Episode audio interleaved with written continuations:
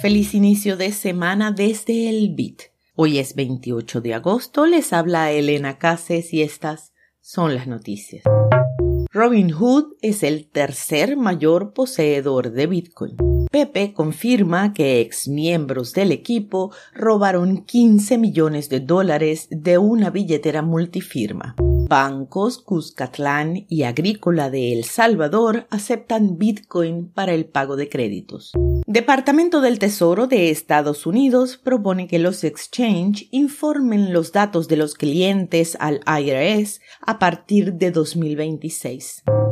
Entre el 11 y el 22 de septiembre será el curso gratuito Bitcoin 101 de la librería de Satoshi. La primera clase será sobre wallets. El próximo Master in Bitcoin empieza el 25. No te quedes sin tu plaza.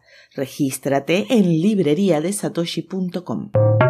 La plataforma de inversión y comercio Robinhood es el tercer mayor poseedor de Bitcoin con más de 3 mil millones de dólares en una sola billetera. Esto la convierte en el mayor propietario de esa criptomoneda entre las empresas que cotizan en bolsa. La billetera en cuestión llamó la atención de los observadores del mercado por primera vez en marzo de este año, cuando comenzó a transferir grandes cantidades de monedas desde varias más pequeñas. Actualmente ha acumulado un total de 118.300 Bitcoin. Se desconoce la identidad de los propietarios, pero se cree que son una gran institución financiera o un fondo de cobertura las tenencias arrojan luz sobre el alcance de la exposición a Bitcoin de Robinhood a pesar de los bajos volúmenes de comercio de la criptomoneda en su plataforma. Tres ex miembros del proyecto Pepe Memecoin robaron tokens con un valor de aproximadamente 15 millones de dólares de la billetera multifirma de la iniciativa. Desde entonces, también eliminaron sus cuentas de redes sociales. El robo fue descubierto el viernes 25 de agosto cuando los tokens fueron transferidos a los exchange OKEX, Binance, KuCoin y Bybit. El miembro restante del equipo dijo que Pepe estuvo plagado de malos actores desde su inicio y que el robo fue motivado por grandes egos y codicia. También anunció que el proyecto todavía está vivo, pero que será reconstruido desde cero. Los bancos Cuscatlán y Agrícola, dos de los principales de El Salvador, habilitaron vías para aceptar pagos en Lightning Network de Bitcoin por servicios de crédito y abonos. Son los únicos bancos del país que ofrecen servicios con la criptomoneda.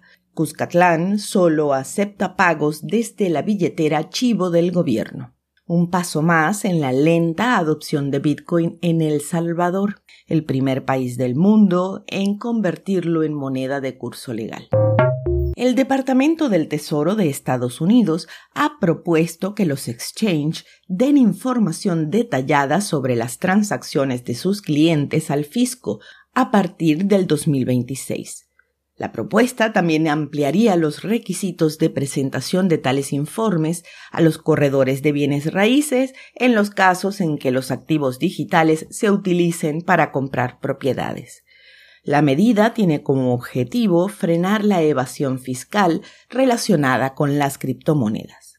La propuesta aún está en forma de borrador y podría modificarse antes de que esté finalizada, sobre todo con la casi segura, oposición de la industria de criptoactivos que argumenta que sería onerosa y podría sofocar la innovación.